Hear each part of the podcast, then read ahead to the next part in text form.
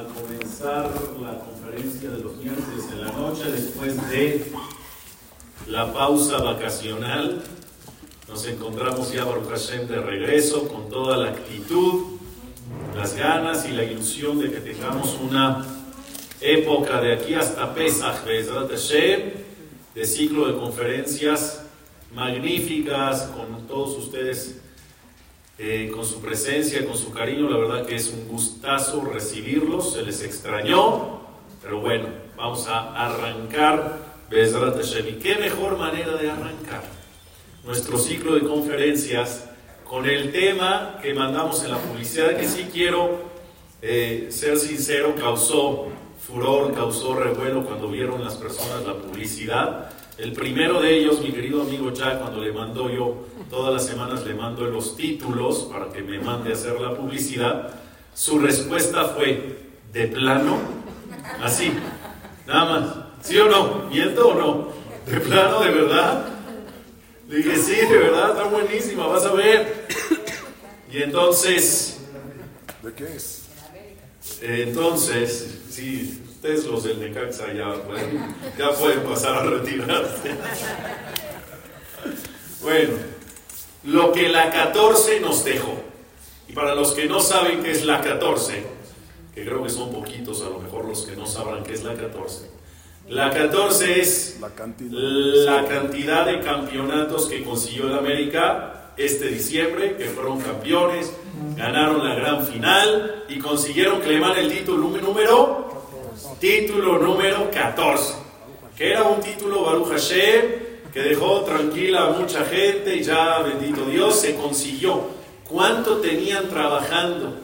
¿Cuánto tiempo tenían soñando o teníamos soñando con conseguir la 14? Llevábamos 13 campeonatos de liga durante 5 años y se nos fue una final y después se nos fueron semifinales y así sucesivamente, pero Baruch Hashem este 2023 diciembre conseguimos la tan ansiada y anhelada 14. Entonces, como ustedes saben, yo les saco jugo y provecho absolutamente a todo lo que pasa y a todo lo que nos sucede y a todo lo que nos gusta. Y entonces dije, ¿qué nos dejó la 14? Más allá de la emoción, más allá de los gritos como energúmenos, no, no sabes lo que era el estadio se estaba cayendo de los gritos. La casa de un servidor, no te puedo explicar, se convirtió en un manicomio cuando cayó el primer gol, en un doble manicomio cuando cayó el segundo, pero más allá de la emoción, de la satisfacción, de la alegría que deja la 14. La tristeza. Para otros, la tristeza, el odio, el coraje, el rencor, Sí, suma, ¿no? suma. Son para otros. ¿qué- aparte de eso, ¿qué, les, qué, qué nos dejó? Por eso el eslogan de- del Club América es Ódiame más. Para los que me quieren, qué bueno, maravilloso, que sean felices. Y los que no, ódiame más, papá. Ahora con un título más, me odias más. Pero recibimos eso con gusto y con cariño. Pero ya hablando en serio, ¿Qué reflexiones nos deja la 14? Y entonces, impresionantemente, conseguí dos consejos para alcanzar nuestras metas y objetivos en la vida, que se extraen de la 14 y obviamente de la Torah. Y dos consejos para después de haber alcanzado tus metas y objetivos, cómo afrontar ese éxito para que no se diluya, para que no se vaya y poder conseguir más. Es decir, que en el transcurso de la clase hablaremos de cuatro consejos en total. Dos para lograr y dos para después de lograr cuál debe de ser tu actitud. ¿Claros? Hay una Mishnah en Pirkei Avot que dice, es de. ¿Quién es la persona sabia? ¿Quién es la persona inteligente? Y la respuesta, una de las respuestas es, Harroetanola, el que ve a futuro, no el futuro. El que ve a futuro, el que tiene visión a futuro, las decisiones que tomes en el presente, las tomas teniendo en cuenta bien claro las consecuencias del... Es una persona inteligente. Una persona que mira hacia el futuro y que el presente lo vive con base a la visión del futuro es una persona sabia. Otra de las definiciones de la Mishnah es de Ujajá es Amakiret Mekomo. ¿Quién es el sabio, el inteligente? El que sabe reconocer su lugar. ¿Qué quiere decir reconocer su lugar? Tener aceptación y reconocimiento en qué lugar estás, en qué etapa de la vida te encuentras y conforme a ello actuar y tomar decisiones. Una persona inteligente es un adolescente que toma decisiones de adolescente, un adulto que toma decisiones de adulto, una persona que se sabe comportar en una fiesta como si está en una fiesta, pero que si está Dios no lo quiera visitando a unos deudos en una casa de Abelín, se sabe comportar de diferente manera. Es decir, una persona que acepta, reconoce el lugar, su entorno, la situación, la etapa, y conforme a ello se comporta y toma decisiones, es una persona inteligente. Pero la definición número 3 que dice la Mishnah de una persona inteligente no nada más es el que tiene visión a futuro y el que sabe reconocer en qué lugar se encuentra, sino que también, dice la Mishnah, es de Ujaham. ¿Quién es el inteligente? Halomed Mikol Adam. Una persona que sabe ser aprendiz de vida. Porque normalmente las personas de quién aprendemos? Pues de los maestros. En una universidad de quién aprendes? De los profesores en un Talmud Torah, ¿de quién aprendes? De los Pajamín, aprendes de los líderes, aprendes de los maestros, etcétera, ¿sí o no? Pero la persona inteligente no es solamente aquella que en un salón de clases va a aprender. La persona inteligente es aquella que aprende en el día a día, que aprende en la vida, que aprende en la calle, que aprende en la oficina, que aprende en la casa, que aprende en cualquier circunstancia, en cualquier situación. ¿De quién? Dice la Mishnah, no me Nicolás de cualquier persona y cualquier persona te puede enseñar algo. Habrá que tener la humildad para saberlo aceptar y saber absorber esos aprendizajes. Pero decía el Hazonish, el Hazonish decía algo increíble, que no nada más el inteligente es Halomed Mikol Adam, el que aprende de todas las personas, sino Halomed Mikol Dadar. Así decía el Hazonish. ¿Qué es Halomed Mikol Dadar? No nada más puedes aprender de las personas sino aprender de las cosas. De las cosas puedes aprender. Una cosa te puede enseñar algo, sí, de las cosas, de las experiencias, de las vivencias, de los momentos. Entonces, basado en esto, ¿qué crees? Soy una persona super mega hiper inteligente. ¿Por? Porque vamos a aprender de la 14. ¿Se puede aprender de la 14? ¿Se puede aprender de todo y de todos? Sí. Entonces, a raíz de que se puede aprender de todo y de todos y ser aprendiz de vida, vamos a entonces a reflexionar en esta conferencia sobre los mensajes que la 14 nos dejó. Los primeros dos consejos que van para logros y metas. ¿Cómo lograr tus objetivos en la vida? ¿Qué hacer para conseguir tus metas? Hay una Mishnah en el mismo Pirkei casi al final que dice, Yagata Umatzata tamim. Si te esfuerzas y lo consigues, créelo. Lo yagata, umatzata, al tamim. No te esforzaste y conseguiste, no lo creas. Vamos a ir por esa segunda parte. No me esforcé y lo logré. No lo creas. ¿Qué es no lo creas si lo logré? ¿Cómo no lo creas? Y aquí está el logro. Ahí está. ¿Cómo no lo creas? A veces con la mano en la cintura, sin esfuerzo alguno, logré mis objetivos. No lo creas, ¿sabes por qué? Porque puede ser que lo lograste, pero lo que fácil llega, fácil se va. Las cosas que perduran en la vida, los objetivos que consigues a base de esfuerzo, de tenacidad, de perseverancia, son los que perduran. Aparte que son los que más satisfacción te dan. Pero son los que son los objetivos y las metas reales ese es un éxito real. ¿Sabes por qué? Porque perdura para siempre. Por eso explicamos la primera parte de la Mishnah que dice, Yagata, si te esfuerzas, Umatzata y lo consigues, créetela. Ese es el camino correcto. El camino para conseguir lo que quieres es por medio de qué? Por medio del esfuerzo. Oye, pero llega la primera. Me esforcé y no llegó. La Mishnah dice que tiene que llegar Sí, pero no dice que tiene que llegar inmediato. ¿Cuándo va a llegar? No sé, en su momento. Pero ¿qué tienes que hacer? Volver a esforzarte. Y no llegó al segundo intento. ¿Qué tienes que hacer? Tirar la toalla y rendirte y decir, ¿qué crees? Ya lo intenté dos veces. Tenía un proyecto, tenía un objetivo, tenía una idea. ya lo hice dos veces, tiro la toalla, ya no es el camino. Yagata matzata. Si te esfuerzas lo vas a encontrar y te la tienes que creer. Si fueron dos intentos que te esforzaste y no llegó, a lo mejor el tercero. Y si no el tercero, el cuarto. Y si no el cuarto, el quinto. ¿Y cuándo va a ser? No sé. Pero cada intento que hagas con esfuerzo para conseguir lo que quieres, estás más cerca del objetivo. Va a llegar, en algún momento va a llegar. Como dice el dicho, tanto va el cántaro al agua hasta que se rompa.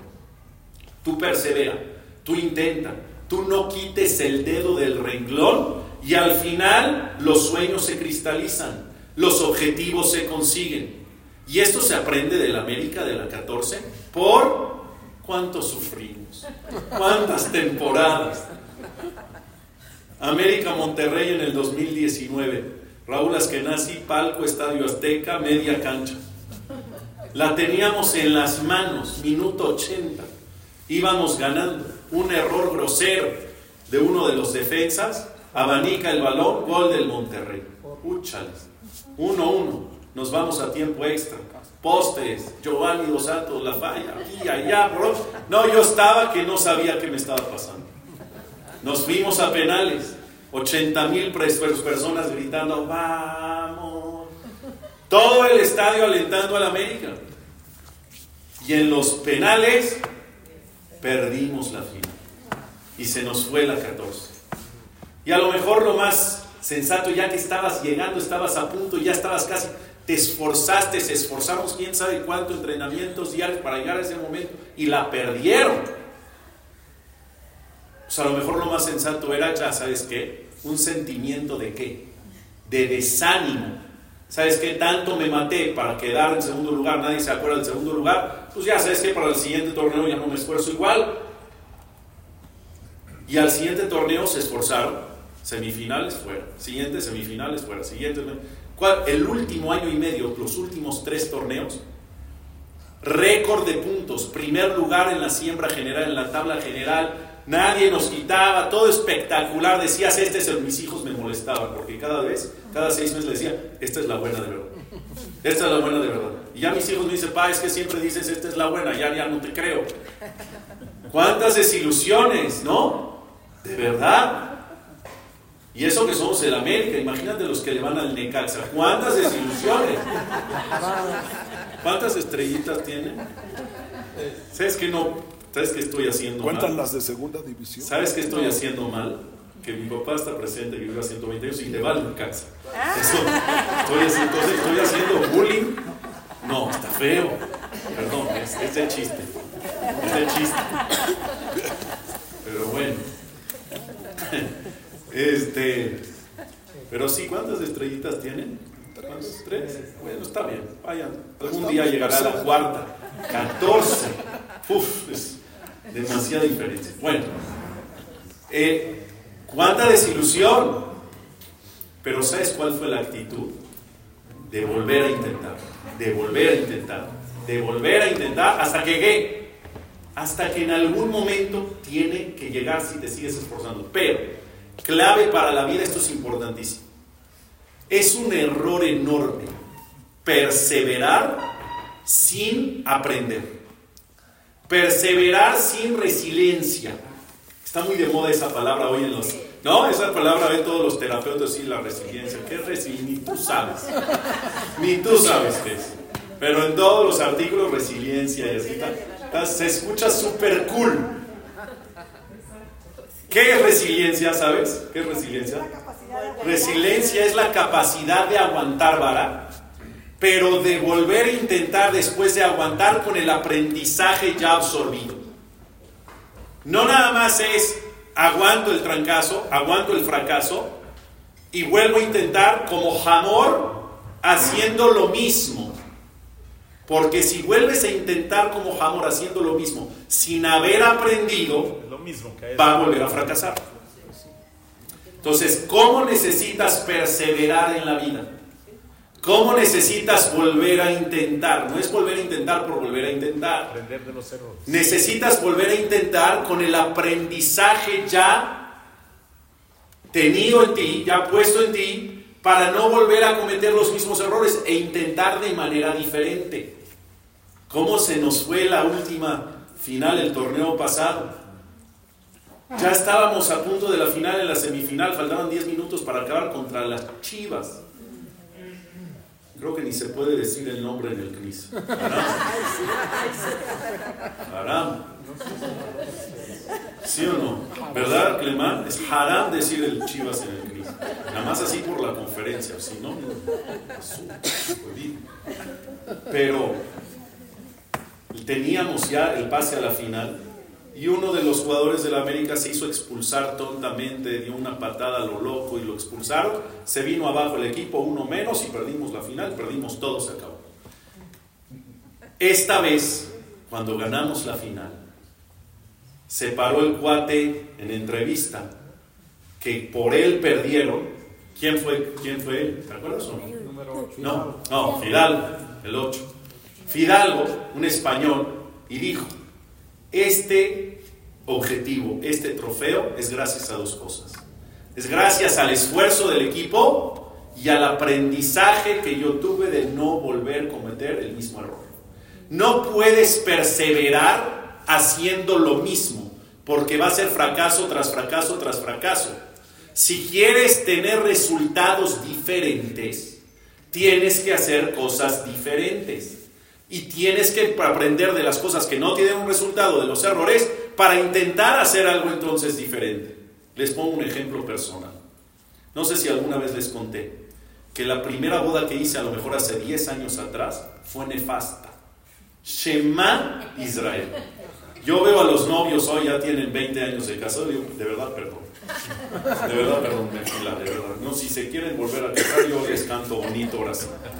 No, de verdad, yo no cantaba más que en la regadera y después de la nada me lanzaron al estrellato de la comunidad, de verdad. De la nada, de un día al otro me lanzaron y me dijeron, eh, eh, quien fungía como presidente de asuntos religiosos, quien es mi amigo grande hoy, eh, me, me, dijo, Raúl Vaz. Dije, no, pa, yo no sé cantar, yo, yo soy Hazán, es otra cosa, Hazán es así aracuán, es música y tonos y ritmos y eso, pero eso de cantar ahí que You Raise Me Up y Por ti volaré y, y, ¿cómo es la última que canto que me gusta de Sebastián Yatra? ¿Cómo? ¿Cómo va? ¿Te acuerdas? ¿Cómo va? ¿Sí o no? No, no atrás, a mi esposa le estoy diciendo, no recuerdo. Ah, ¿cómo mirarte? Entonces te piden cosas que ahora, entonces yo le dije en aquel entonces, yo no sé. Yo no sé así con violín y con piano. Yo no sé. Me dijo, ay, bueno, es que te íbamos a pagar esto. Ay, no, sí sé. ya me acordé que sí sé. Sí sé. Ya aprendí. Eh, y me lanzaron, eso fue, ese ofrecimiento fue un día martes o miércoles. El sábado en la noche estaba haciendo mi primera boda en Querétaro, en el CNIS de Querétaro. No sabes, no, no sabes los nervios, desentonado, la voz temblorosa, me acuerdo que se cayó, el micrófono estaba en el, ¿cómo se llama? En el pedestal, en este, y se cayó, y yo de los nervios tenía la copa y no podía, entonces canté así, no una cosa, Cuando regreso a mi coche y me voy, yo no quería ya que nadie me ve, sudando o así. Yo dije, la primera cosa fue, no vuelvo a hacer una boda, voy a hablar, se acabó. Pero después dije, no, es la primera, vuélvelo a intentar, persevera. ¿Quieres conseguir algo? ¿Tienes un proyecto de vida? ¿Quieres sobresalir en algo? Vuélvelo a intentar. Pero si yo la semana próxima lo vuelvo a intentar así de amor, así de igual, ¿va a salir o no? Pues van a ser dos bodas y tres bodas y cinco bodas y diez bodas y veinte bodas y yo feliz echando a perder bodas de la gente. Pues no. El día lunes, la boda fue sábado de la noche, el día lunes en la mañana, yo ya estaba tomando clases de canto en Campos Elíseos con la maestra Jalina. Ese día yo ya estaba tomando clases de canto. Y a partir de ahí empecé a qué? A estudiar empecé a trabajar, empecé a aprender, me empecé a esforzar. Claro, cometí un gran error y aprendí de ese error y perseveré, pero con resiliencia. Resiliencia. ¿Por qué con resiliencia? Porque perseveré no nada más así. Perseveré habiendo aprendido el error, dejando de cometer ese error y aprendiendo hacia adelante, que es lo que sí tengo que hacer. Eso es lo que hizo el América y por eso hoy gozamos de la 14. Número 2. ¿Qué otra cosa tienes que hacer para conseguir tus metas? Dicen los Bajamín, es algo clarísimo. No puedes andar en la vida si quieres tener éxito en todas las facetas, en todos los departamentos de tu vida. No puedes andar por la vida solo. No te conviene, es muy difícil que solito alcances el éxito, aunque seas una estrella. Aunque seas un campeón en lo que haces. Fórmate un grupo, fórmate un equipo. Este Talmud Torah es exitoso no? Sí. Pues miren esto, es lo mejor del mundo. Baruch Hashem, el movimiento que hay aquí, los niños, los adultos, las mujeres en la mañana, en las conferencias en la noche, las actividades, los eventos, esto es una locura. ¿Es una persona la que hace todo esto? No, no. Hay un equipo de trabajo impresionante. Oye, pero la persona es una estrella. ¿Puede ser la persona una estrella? ¿Podría solo? No. Hay manera. Tiene que haber un equipo de trabajo que se encargue, uno de la cena, otro de la publicidad, otro de la limpieza, otro de la acomodo, otro de hablar, otro de esto, otro de aquello, fajamín, contrataciones. ¿Tú sabes lo que es esto? El éxito se basa en una frase. Trabajo en equipo. Trabajo en equipo. Una familia se construye sola. Trabajo en equipo, marido y mujer. Está escrito en la Torah que la pareja se compara al árbol de la vida. ¿Qué es el árbol de la vida? El árbol de uvas, con los que se hace después vino. Está escrito en la Torah. In vid, no vida, vid. In gefen, vein gefen. De hecho, es una frase que se le canta a los novios. Es una canción jasímica, no de Sebastián Yatra. Y esta canción compara a la pareja con el árbol de las uvas. ¿Por, ¿Por qué se compara una pareja al árbol de las uvas? Porque las uvas hacen vino. Pero ¿cómo las uvas hacen vino? Señoras que han hecho vino de casa, que levanten la mano. ¿Quién ha hecho vino de casa? ¿Todas ustedes? Señores que han hecho vino de casa, que levanten la mano. No te conviene, don Pepe, bájala. Eres el único. Tienen que hacer todo un proceso en un vitrolero, etc. Les paso una tarea. Hagan vino de casa con solo dos uvas. Con solo dos. Vas a ver que de cada uva va a salir algo. Gotitas, pero va a salir. La cantidad de dos uvas. Haz vino de casa con una uva en el vitrolero. No sale nada. Oye, pero de esa uva que estoy trabajando tiene que salir una no sale nada. Una uva sola no saca lo mejor de sí, que es el vino. No saca. Le pones una otra uva al lado y sale de las dos. ¿Por qué se compara la uva a la pareja? Porque no puedes ser tú la mejor versión de ti mismo, aunque seas un campeón, si no tienes algo de, alguien a tu lado. Si no tienes alguien a tu lado que te complementa, que te apoya, que te ayuda, no puedes ser la mejor versión, no puedes dar el máximo potencial. La pareja es tu complemento. Si quieren construir un hogar, si quieren construir una familia, si quieren criar hijos educados y correctos, no es de una persona, es responsabilidad de ellas. La educación de los hijos es responsabilidad de la esposa. Yo me voy a trabajar. No sé si esa era la mentalidad de hace 20, 30, 40, 50 años, pero ese no es el camino. Claro que yo me voy a trabajar y claro que tú te vas a encargar de los niños, pero tú también puedes apoyar para la parnasá de la casa y yo también puedo apoyar para la educación de los hijos. ¿Por qué? ¿Sabes por qué? Porque desde que nos casamos tú y yo somos un equipo. Y solamente en equipo podemos lograr tener éxito. ¿Sabes por qué la América ganó la 14? No porque por individuos, por jugadores son estrellas. Porque de que son estrellas, son estrellas. O sea, Malagón, papá, la que sacó Malagón. ¿De, dónde viene? ¿De quién? ¿Malagón? De Michoacán, de Morelia. Sí, Necaxa. sí, pero primero de Morelia, Ah, bueno. pasó al Necaxa. Ah, después- bueno. Ah, sí, pero el Necaxa no Ah, paraba ya, nada y iba todo. Ya. En el América le enseñamos a jugar. Ah, se los regalamos. Para que hagan nada. Ese, eso es de ardido ese.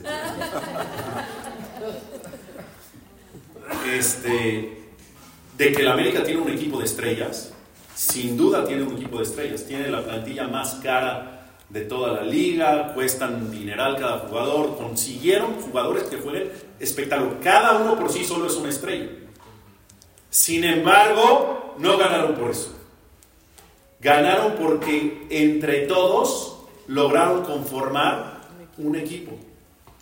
Si de verdad tienen hermandad y tienen este cariño y este apoyo mutuo uno con el otro, se forma un buen vestidor, como dicen en el argot futbolístico, son compañeros, se apoyan y en vez de ver por el bien personal, bien ven por el bien que ven por el bien común y es así como se consiguen los logros.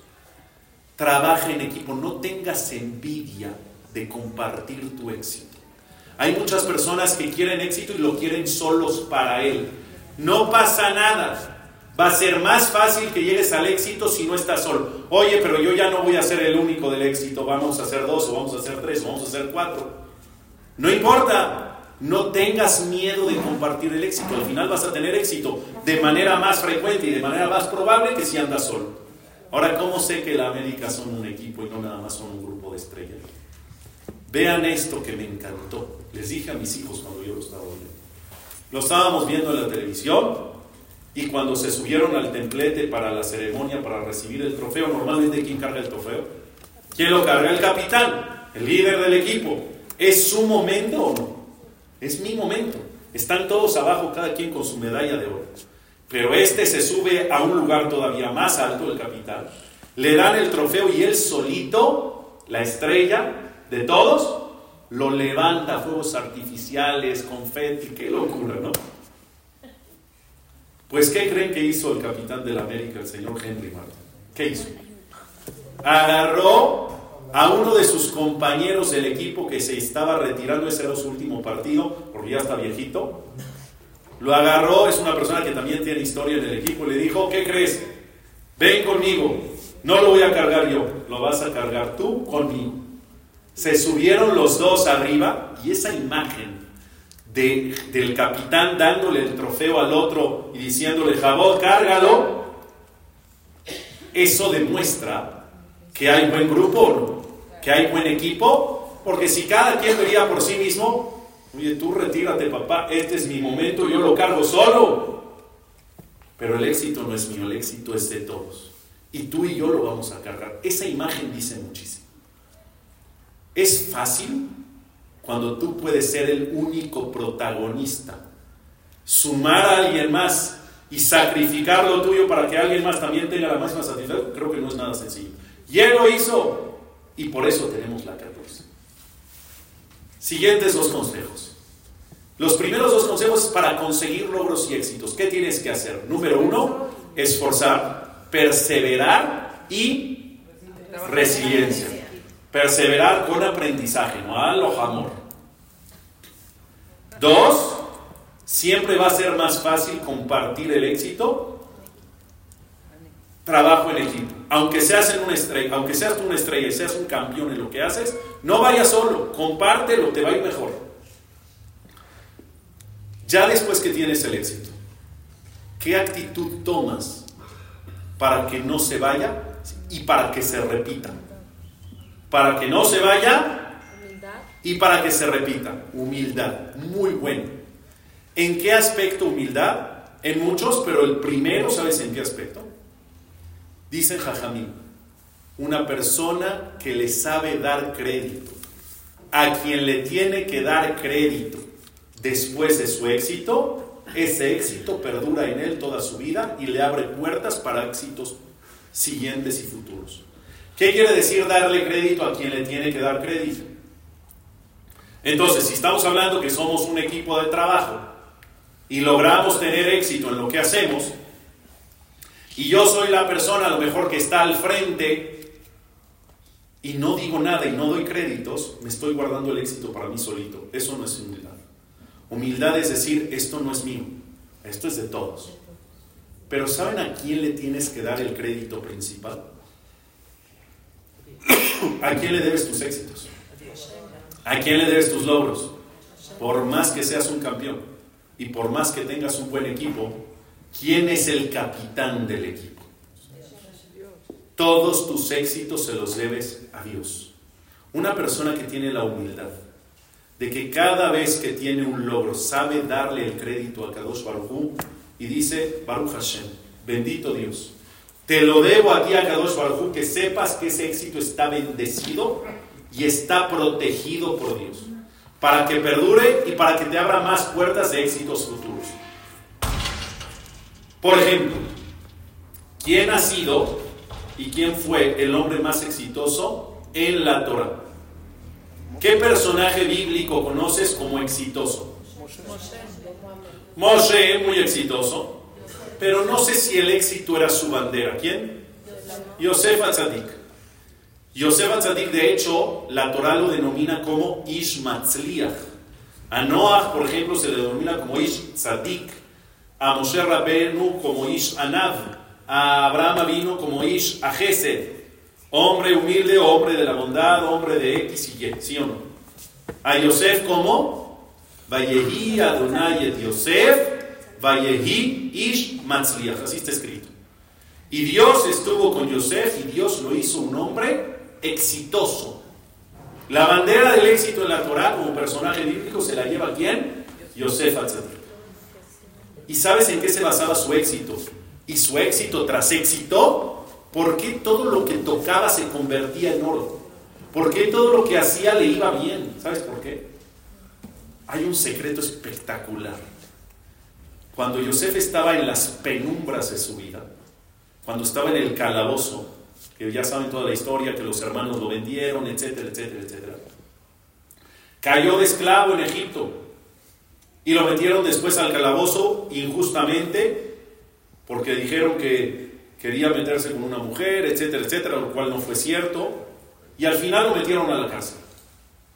Pero después lo sacan. ¿Quién lo saca? El faraón. ¿Por qué? Por conveniencia. Porque él soñó cosas muy feas.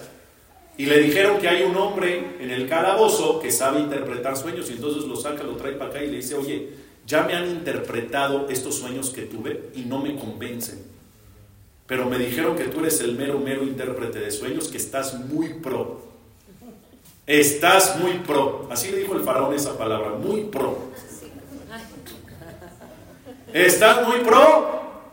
Yo no. Y dijo Yosef Tzadik la siguiente frase es mágica. Bil Adai Elohim Yeane Echelom Paro. ¿Qué es Biladai? Biladai Simi, no soy yo, no soy yo. O sea, tú me estás echando flores, flores, flores, que soy lo máximo, que el intérprete, que pro, que no sé qué rollo. Y en vez de decir, sí, la verdad, sí, yo soy lo aquí, la verdad, usted va a ver que sí. En vez de eso que dice, discúlpeme, Faraón, no soy yo. Elohim Yane Echelon Paro. Quien va a interpretar sus sueños es Dios por medio de mí. Yo soy nada más un mensajero de Dios. Que sepas que todo lo que soy yo se lo debo a quién? A Kadosh Baruch. Y después Yosef ratifica esa actitud. Cuando los hermanos bajan por comida y al final Yosef se tiene que desenmascarar y les dice a mí, Yosef, yo soy este hermano que quisiste matar y que me vendiste, etcétera, se avergonzaron mucho los hermanos. Y Yosef, para calmarlos, ¿sabes qué les dijo? Veata. Y ahora Atem lo motihena. Ustedes no me mandaron a mí aquí. Ya no te preocupes, no es para tanto. Tú no fuiste. Dios tenía planes para mí distintos, para hacer de esta nación de Egipto muy poderosa, para que después ayudemos a otras naciones, etcétera, etcétera, etcétera. Es la misma actitud. ¿Me estás viendo virrey? No te preocupes. Fue Dios el que me hizo, fue Dios el que me trajo, fue todo el tiempo. Yosef le daba el crédito a quién? al Kadosh Tenía algo, un éxito, conseguiste desde el más chico hasta el más grande, y que decía, es tuyo, no es mío.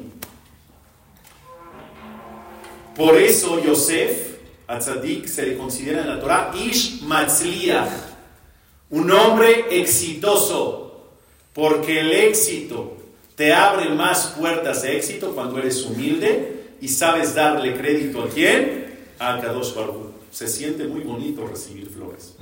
Se siente muy bonito que te digan cosas padres y bonitas. Pero es más bonito cuando dices, sí, yo hago lo mío, pero tampoco. No soy yo. Es Kadosh Baruch.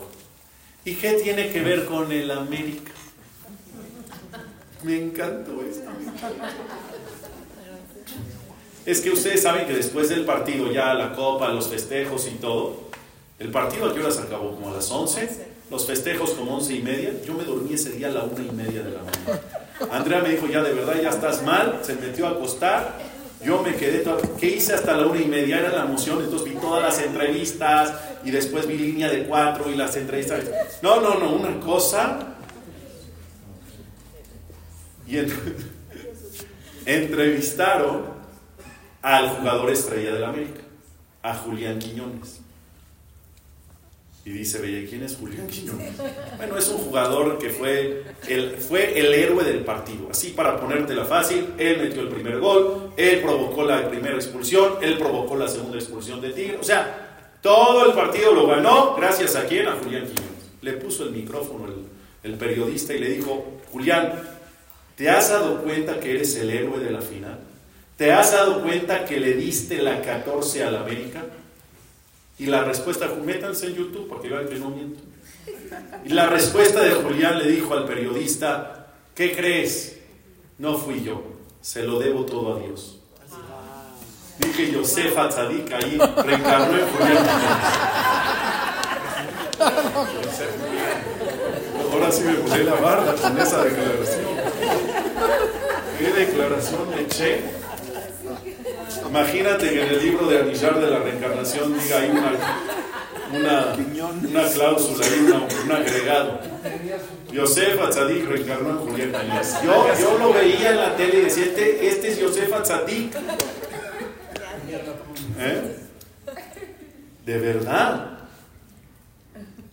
¿Sí o no? Te están diciendo 80 mil personas, millones de personas viéndote en la televisión, te están diciendo, eres el héroe. El héroe tú ganaste la final. Y él dice, no fui yo, Biladai. ¿Cuáles fueron las palabras de Yosef? Biladai, sin mí, no fui yo. Elohim ya han hecho no para nuestro cual te dijo, Dios me hizo ganar. Dios ganó la final por nosotros. Esa es la actitud que tienes que tener después de conseguir logros en la vida y después de conseguir tus metas y después de tener éxito. Porque eso hace que tu éxito se bendiga, se proteja y que te abra puertas para éxitos futuros. Última y nos vamos. ¿Qué otra manera de comportarse después de tener el éxito? Aparte de esta humildad. Esta me encanta. La Torah dice algo así. Ya que consigues algo, no te duermas en tus laureles festejando. ¿Conseguiste algo? Obviamente agradece. Obviamente cuídalo, pero más allá de eso, trabaja de inmediato para el siguiente. A ver, hay una verajá de la Sheva Hot en una boda. La sexta, ¿alguien sabe cuál es la sexta de siete verajot en la boda? ¿Cuál es la sexta? Échale, échale. ¿No les digo que canto en las bodas? ¿Cuál? La quinta, la quinta. La sexta, Tú no puedes contestar, tú eres de los míos. ¿Eh? Sameach te samach, muy bien, Chaxason. Sameach te samach reim auvim, que sameachá yetzirja beganeren mikede baruch ata Hashem, mesameach atan bekala. Alegrar, alegrarás a los novios, es la verajá. Como Dios alegró a la primera pareja de la historia en la humanidad, que fueron Adán y Jabá, poniéndolos en el Ganeden, poniéndolos en el paraíso. Bendito tu Dios, alegra al novio y a la novia. Así como alegraste a Adán y Jabá poniéndolos en el Ganeden, alegra a estos novios. Esa es la sexta veraja. Los alegró poniéndolos en el Ganeden. ¿En qué Ganeden? ¿Qué es Ganeden? ¿Qué es Gan? Jardín, Edén del Edén. Jardín precioso. Un jardín paradisiaco. Ustedes saben que hay Ganeden a Elión y hay Ganeden a Tachtón. El Ganeden celestial, que es donde van las almas que tienen méritos y misbot y cosas bonitas, van al paraíso celestial para la eternidad en el cielo. Pero aquí en la tierra existe un Ganeden también, un jardín paradisiaco donde por primera vez Dios puso a quien? Adán y Jabá. Y cuando pecaron y no reconocieron el pecado del árbol de la sabiduría, ¿sí? En ese momento que hizo Dios, los expulsó del Ganeden. ¿Por qué los puso en un Ganeden? ¿Por qué los puso en un jardín? Porque un jardín tiene una reflexión espectacular. Un jardín, para que sea así de precioso, así de paradisíaco, ¿qué jardín conoces así precioso? Así bien bonito, que digas, qué bruto, qué jardín. Ahorita la otra vez estaba con mi hijo David. David tiene cuatro años, que vive 120 años. Y no sé, estábamos, creo que estábamos, no sé si en Miami, no sé dónde estamos, que yo dije, qué bruto, qué coche, ve que pa bruto es grosería, no digas. Dije, no, papi, pero bruto, si le dices a alguien bruto, es grosería. Pero qué bruto de, wow, qué bruto, qué impresionante, no está mal. ¿Tú crees que entendió la diferencia? Obvio no. ¿Qué jardín has visto así de brutal, así de espectacular? No sé, vayan a los jardines de México en Cuernavaca. ¿Eh? ¿Del AIFA? Ah, yo dije a poco en el AIFA pusieron jardines de Haifa. Ah, ok, ok. el AIFA Exacto. Eh, ese jardín paradisiaco que conoces, precioso, necesitó de trabajo para verse como se ve. ¿Mucho o poco? Mucho. ¿Dedicación? Un chorro. Por a veces el sol, a veces la sombra, a veces agua, a veces hay que secar, a veces hay que cortar, a veces que... Tienes que estar muy pendiente, chambeándole, esforzándote todo el tiempo. Ahora ya después de un año de chamba, lo conseguiste. ¿Ves tu jardín? Divino. Ya lo conseguí. Ya que lo conseguiste, te cuelgas una hamaca, una piña colada y te sientas a disfrutar del jardín que ya conseguiste. Pero lo dejas de trabajar, porque ya lo conseguí. Y seis meses te dedicas a disfrutar sin seguir trabajando. ¿Qué le va a pasar? Se va a secar, se va a marchitar, se va a morir. Entonces el éxito se desvanece, se diluye y se va. ¿Por qué le deseamos a la pareja que sean felices como Adán y Jabá que Dios los puso en el jardín. Porque una relación de pareja es esa. Una relación de pareja es noviazgo y llegan a la jupá y creen que consiguieron la meta. Ya conseguí el objetivo. Logré construir una relación tan preciosa que mira, ya estoy debajo de la jupá. A partir de hoy, ya nada más a disfrutar y dejo de hacer lo que hice que me llevó hasta acá. Dejo de trabajar, ¿qué va a pasar con esa relación? se va a marchitar, adiós, se termina todo. Si tú no sigues trabajando y no sigues haciendo lo mismo después del éxito como antes del éxito, es la peor conducta que puedas tomar después de tener éxito. ¿Cuál es la mejor conducta después de haber tenido éxito? Es sí disfrutar de lo que ya conseguí, pero de manera inmediata, de ya, trabajo para el siguiente paso. No me voy a quedar días, semanas y meses disfrutando. ¿Por qué? ¿Porque ahí se va a quedar mi éxito? ¿Esa fue mi cúspide? No, queremos la 15. Tarde 15 años. Y sabes, Barminan.